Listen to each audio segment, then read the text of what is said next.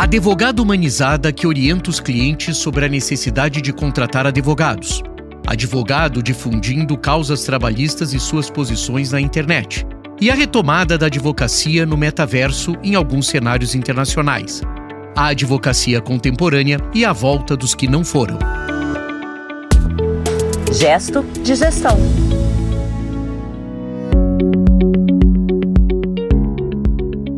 Olá, bom ter você por aqui no Gesto de Gestão. Vou fazer a chamada Daniele Serafino. Presente. André Porto Alegre. Presente. Ótimo, assim posto. Muito bom estar com vocês aqui nessa edição de número 66. Hashtag 66. Guarda aí. 20 de setembro. 20 de setembro. Dia da Revolução Farroupilha. Então, para os Ah. nossos ouvintes gaúchos, por Ah favor, uma saudação. É feriado, podem maratonar. É. Isso posto, bom tê-los aqui mais uma vez para esse encontro onde a gente trata sobre gestão de escritórios de advocacia. Aliás, podcast criado por este rapaz chamado André Porto Alegre. André, eu vou fazer uma pergunta. Não estranhe, porque ela parece confusa, mas eu acho que não é. Então releve porque sou eu que vou fazer a pergunta, ó.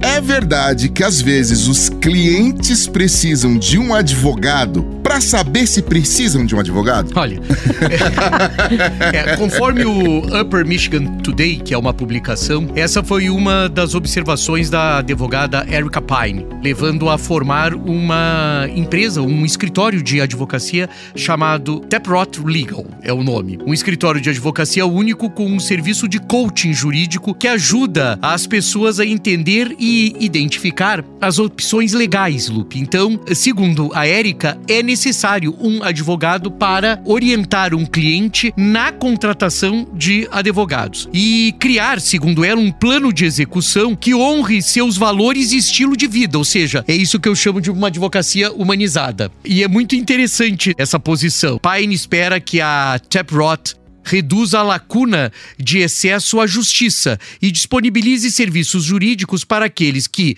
de outra forma, poderiam cair em algumas armadilhas. Então, ela é uma advogada, por isso que na abertura a gente coloca uma advogada humanizada e que tenta, de uma certa maneira, orientar e até mesmo dar uma dimensão. Aqui a gente está falando sempre de uma realidade americana, mas eu estou trazendo isso porque eu acho que às vezes eu acho que os clientes são maltratados. Eu vou ter que falar isso. Agora falei. Pronto, falei, falei. pronto, falei. Uma coisa terrível. Porque eu acho que os escritórios valorizam de vez em quando, não é o que os clientes querem. Eu acho que os clientes querem é muita informação. Tô até pensando em criar modelos efetivamente aonde uma informação constante, permanente, uma interface, né? Que era o que o Steve Jobs falava, né? Uma interface. Acho que a gente tá falando de interfaces com os clientes, por isso que me encantou quando eu vi o que que a Erica Pine faz, que é ter esse Taproot Legal, que é esse escritório, né? Segundo o site do Taproot Law, é um escritório de advocacia centrado no ser humano. É legal design na veia.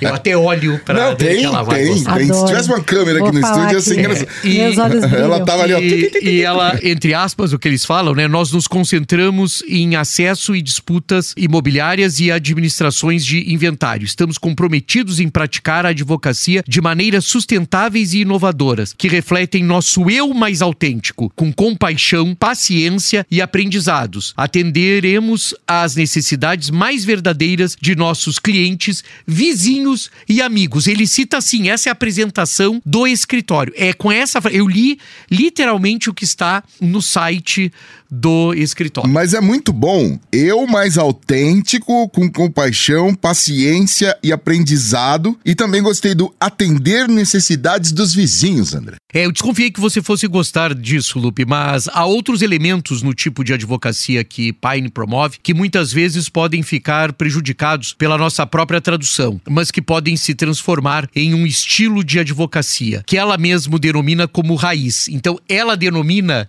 Daniele, ela fala de uma advocacia de raiz. E se vocês forem visitar, se os nossos ouvintes forem visitar o Taproot Law, vocês vão ver que a logomarca é uma árvore com raiz. E ela fala que ela é uma advocacia de raízes. Que legal. Então ela tem uma questão bem interessante, assim, que me chamou a atenção e eu queria trazer, que é dessa advocacia mais humanizada e que muitas vezes, e aqui, claro que tem a brincadeira que ela fala de advogado para orientar sobre a contratação de advogados, mas é que na realidade, às vezes você pode ser desaconselhado a contratar um advogado, uhum, porque uhum. a questão não era essa. André, nessa altura do dia 20 de setembro, quero preparar que nos próximos gestos de gestão eu vou contar para vocês. Eu fui no Legal Design Summit, que aconteceu em Helsinki, na Finlândia, onde legal designers do mundo se reuniram, né, agora em setembro. Tive né, a oportunidade de estar lá e vou depois compartilhar aqui com no nosso gesto de inovação. Mas o legal design, ele é muito sobre isso que você está falando. Eu achei muito próprio o que você está falando, que ele fala sobre a gente criar uma interface, né, mais amigável, né, uma interface ela mais é usável, uma interface do direito que é mais é, utilizável pelas pessoas, pelos interlocutores do direito. Então é isso, é um direito mais humanizado. Vou precisar de roupa na próxima edição. Uma pessoa que vem de Helsinki para falar sobre a sua experiência por lá é interessante. Ela fala também, Dani, só para você até colocar como isso tá pertinente, isso são coisas que estão saindo agora, né? Uhum. É, se um cliente precisa fazer valer um direito, a Érica, né, que já também, tá a Érica Paine, já fiquei... Ah, já, é, aconselha e avalia completamente as despesas financeiras e de bem-estar durante o litígio. Então, uhum. Então ela consegue fazer uma previsibilidade, quer dizer, olha, você vai sofrer com isso, isso vai ser muito difícil, você vai... E eu acho até interessante, tipo assim, é isso que você quer mesmo, né? Porque eu acho que em suma é isso. Você vai conseguir bancar esse processo, Essas né? matrizes de risco são fundamentais, né? Ao implementar as estratégias centradas no ser humano, os clientes sabem o que esperar do litígio. Eles podem avaliar melhor o risco, preparar-se para um impacto financeiro e emocional e planejar uma estratégia de acordo. Ao criar esse ambiente, os clientes de Erica Pine têm mais capacidade de lidar com o julgamento ou com as demandas comuns da vida, enquanto trabalham em um projeto de disputa. Então, a vida não pode parar, Lupe, mas você tem que encarar aquilo que você tem que viver e isso não pode ser a sua vida, segundo Pine, né? Ela coloca. O, André, você vai lembrar, você tem um caso aí do Jonathan Pollard. É, ah, deve ser assim que falou Pollard, perdão, não sei se é Pollard, né? Mas enfim, é, ele é um outro advogado americano que também tem causado espanto por ter, digamos assim, mudado de lado, né?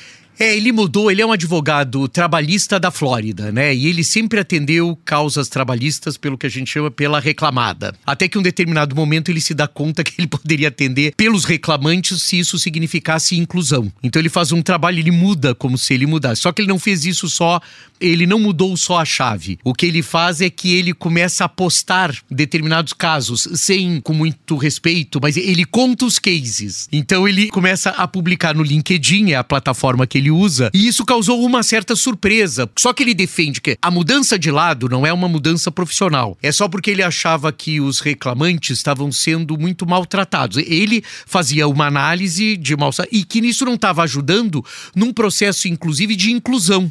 Ele também colocava a questão dos preços dos advogados. E uma coisa, Daniele, você vai adorar o Pollard também, porque ele fala sobre as indenizações, as eventuais indenizações baixas para casos muito graves.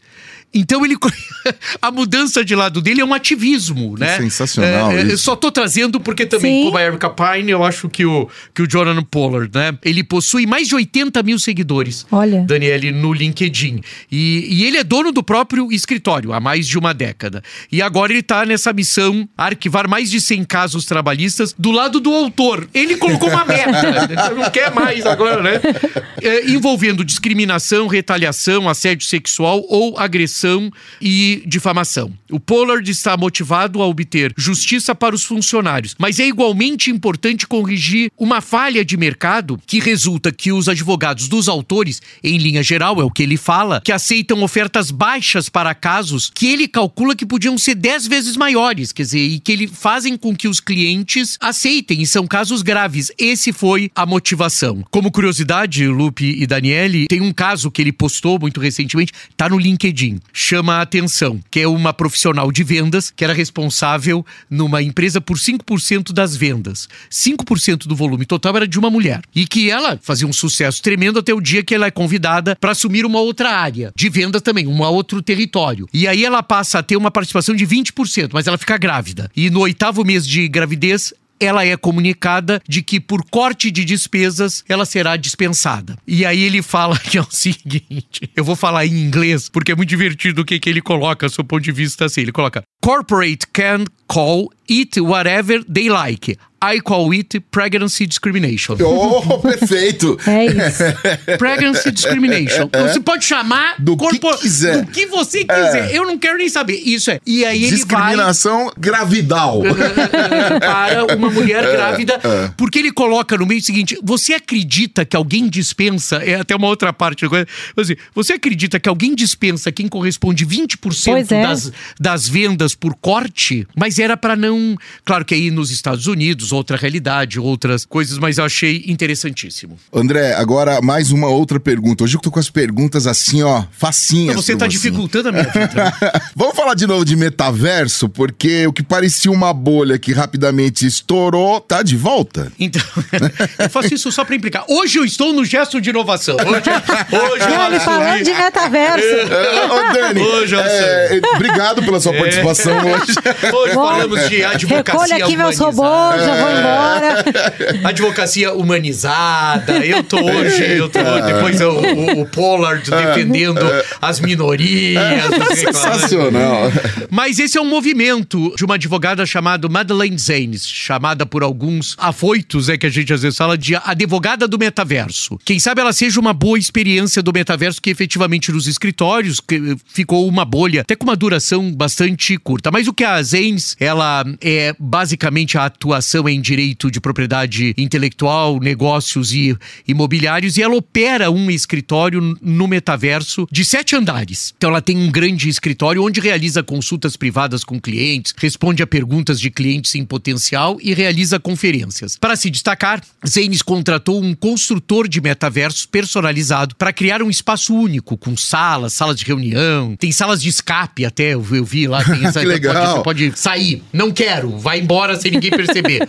É Ah, quase uma gamificação é, isso, né? Palcos de apresentação, escritórios para alugar, uma galeria de arte e um bar na cobertura. E embora a pandemia tenha aclimatado todos em reuniões remotas, Zane vê o metaverso, a doutora Zanes, vê o metaverso como uma experiência mais envolvente e imersiva para clientes. O metaverso também ofereceu para Zanes a oportunidade de interagir com outros advogados. Ela recentemente ajudou a formar, e olhem que interessantes, queridos ouvintes, a Metaverse Bar Association. Você sabia que Uau, existia? não. Olha. Trouxe uma novidade Ah, pra trouxe, Ah, não, trouxe, trouxe. Ah, o gesto de A novo. Dani- a é nos muito últimos- boa. Agora você. Agora eu fui poderoso. Agora né? você Não, foi. Eu deixei pro dia 20 de setembro. Ah, agora. Era a minha tacada final. É só- Era- Tudo isso porque Vou você pesquisar. falou. Ah, Porque foi pra Helsinki. Não, Então, tudo você porque- falou de Helsinki que você. É, mexeu. Mexeu. Ele já. ele- Segundo o site do. Olha só que interessante, o MetBar. Adorei, André. Já vou sair daqui procurar isso. A Metaverse Bar Association é uma comunidade virtual pioneira de profissionais jurídicos dedicados a promover conexões, promover inovação e fornecer recursos para o cenário jurídico em evolução no mundo digital. E aí vai um. Serviço. Por favor, Ed Chaves, coloque uma vinheta de serviço.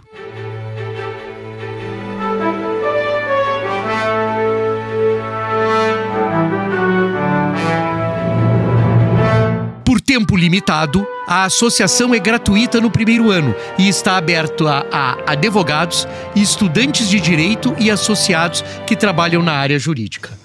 Muito bom. Gostou, Dani? Essa eu Adorei. fui lá Adorei. nas Vou, entranhas, vou né? publicar essa. Entrei no site deles, visitei e é realmente interessante. O que eu acho aqui, só pra colocar no caso dela, é que eu acho que tava faltando uma boa experiência e a Zanes traz uma boa experiência e motiva, na realidade, inclusive faz essa motivação de ter um, um Metaverse Bar Association, ou seja, uma entidade que pode trocar ideias e etc. Tal, e aí fica o serviço aí pros nossos ouvintes de uma questão só pra gente não considerar que o metaverso morreu. Ele não morreu, ele tá aí. Não mesmo. E eu acho que ele tem. O, a grande sacada, que eu tenho certeza que a Daniele vai concordar comigo, é ela ter contratado um construtor Isso. para isso. Cai, isso é cai no discurso que a Dani sempre traz aqui. é isso que, é, que faz toda a diferença é você ter alguma coisa assim, porque se você ficar se aproveitando das coisas existentes, de novo, investimento, né?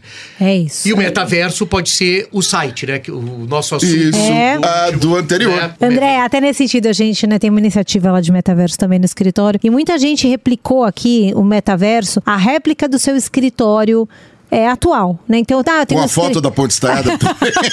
Pois é, na parede não, a foto da ponte. aí não dá. E quando a gente tava pensando, nossa, a gente tava refletindo, eu falei, gente, a gente não tá limitado a fazer uma réplica do nosso escritório no metaverso. Uhum, uhum. Justamente a oportunidade de a gente fazer o escritório que a gente gostaria de ter, É. sem nenhuma amarra, porque a gente não tem limitação física de nada. uhum. Então, fazer justamente tudo que a gente gostaria de fazer no escritório físico que não dá pra fazer. E foi uma experiência incrível de a gente elaborar e refletir sobre o que, que é esse outro ambiente, como é que pode ser o serviço jurídico num ambiente totalmente diferenciado. Então, foi uma experiência muito bacana. E quem sabe esse seja uma função do metaverso, eu não estou limitando, mas estou dizendo como uma função interessantíssima, né? De que nós experimentarmos outras abordagens e outras interlocuções comerciais. Você vê que ela coloca um bar, isso é uma coisa mais convencional, mas tem uma galeria de arte. Pois é. Sim. é, no escritório dela. E ela trabalha com propriedade intelectual. Intelectual. Então tem uma questão aqui que fica muito. Nossa, né, muito legal. é, que pode ser um alargamento de um pensamento menos obtuso e míope. Eu tô hoje, agora resolvi explorar essa. essa Dani, não, não pare, não pare. Fica aí Vou quietinha. passar o gesto de O- inovação Não, não, não, não. global. Antes, antes que isso aconteça, eu- o Ed vai colocar a nossa vinheta e você, por favor, faça o gesto de inovação antes que o André faça.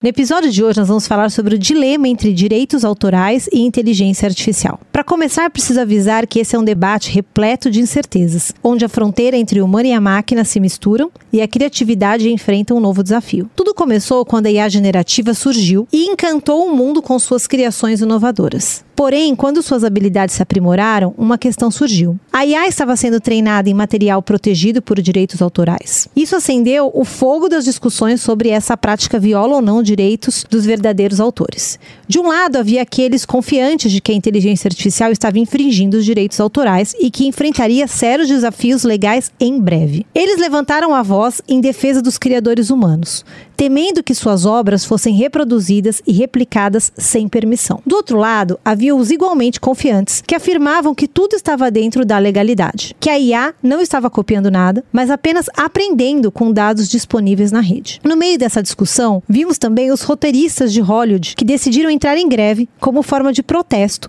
contra o uso de réplicas digitais deles criadas por inteligência artificial para substituí-los em produções ou criar roteiros. Uma verdadeira batalha pela valorização do talento humano e da autenticidade no mundo do entretenimento. O principal ponto de discórdia reside no treinamento dos sistemas de inteligência artificial em material protegido por direitos autorais. Alguns especialistas acreditam que isso pode configurar violação dos direitos autorais, pois a IA está essencialmente copiando e reproduzindo conteúdo sem permissão. Outros sustentam que a utilização desses dados para treinar inteligência artificial é comparável a aprender em um livro, e isso não violaria os direitos autorais. Uma das questões centrais é identificação do verdadeiro autor quando a criação é resultado de um processo gerado por uma inteligência artificial. Os sistemas atuais, como Stable Diffusion, produzem novas imagens e criações originais, o que pode complicar ainda mais a definição de autoria. Afinal, o estilo não é protegido por direitos autorais, mas apenas a obra em si. Para resolver esses impasses, algumas iniciativas surgem, como licenciar os dados utilizados para treinar os modelos de inteligência artificial e pagar os seus criadores. Outras iniciativas, como o Daystack, buscam fornecer um conjunto de dados de treinamento que evita a violação de direitos autorais, incluindo apenas material com licenças de código aberto para treinamento da inteligência. Há também exemplos de artistas que abraçaram a inteligência artificial e esse desafio que estão enfrentando e optaram por compartilhar sua voz ou imagem para serem usados em troca de uma porcentagem dessa receita gerada. Isso mostra que ao invés de se prender aos antigos paradigmas legais, a criatividade pode encontrar outras maneiras inovadoras de adotar a tecnologia. Recentemente, o Escritório de Direitos Autorais dos Estados Unidos decidiu que a maioria das obras geradas por inteligência artificial não possui direitos autorais devido à falta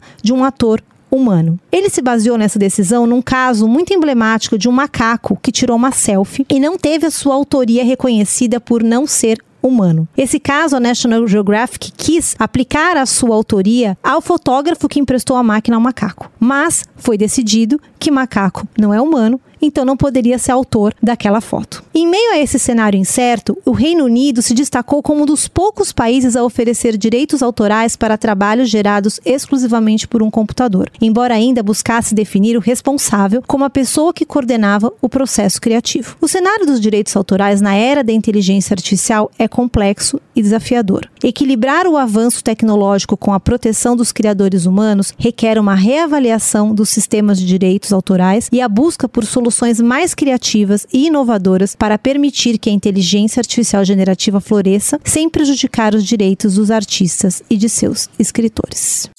Uma pergunta: o macaco estava no zoológico? Não, estava na selva.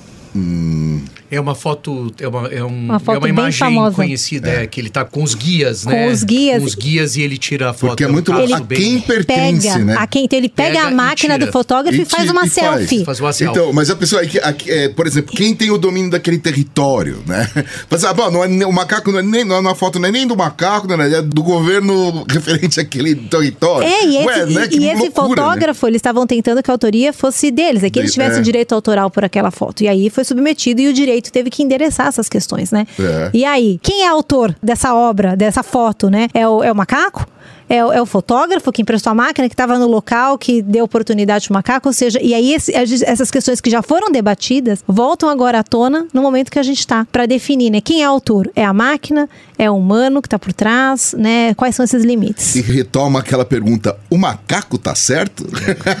Acho que nesse caso tava. Tava, né? Mas não sabia. Não sabia. Gente, é isso aí. Foi mais uma edição do Gesto de Gestão, edição número 66. Pois é, estamos nos aproximando do Natal. Vamos fazer amigo secreto? Não! E nem vale foto da, da ponte estaiada. Para você que nos acompanha sempre aqui, muito obrigado. Agradecer também a nossa querida Aline Nascimento, que toma conta do microfone 1, 2 e 3. E se não bastasse isso, André, ainda tem que tomar conta da gente, de lembrar as coisas e tudo mais Que é o que dá mais, mais trabalho. pra E o Ed Chaves que tem que se virar nos 30 lá pra deixar esse podcast bonitinho. É isso e também a equipe da Compasso Collab que edita, monta e distribui o nosso gesto de gestão. Muito bom estar aqui. Daqui a 15 dias vocês dois estejam novamente nesse estúdio porque a gente tem muita coisa pra conversar. Beijo pra todo mundo. Gesto de gestão.